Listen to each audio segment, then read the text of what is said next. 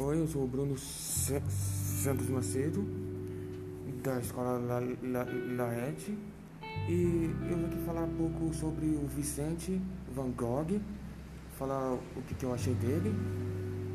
Bom, eu achei bem bacana que ele sempre gostou de pintar, desde os 16 anos, parece que essa foi a vida dele.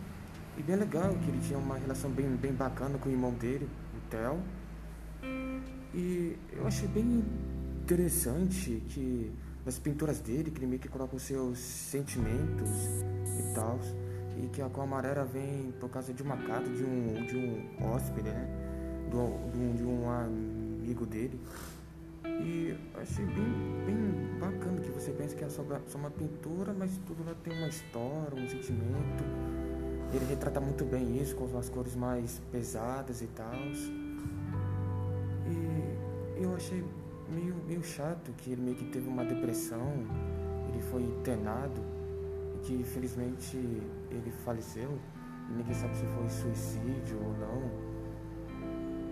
E é meio chato que o irmão dele também ficou em, em depressão depois de saber disso. Mas acho que ele sempre vai ser lembrado pelas incríveis pinturas dele, principalmente pela cor amarela.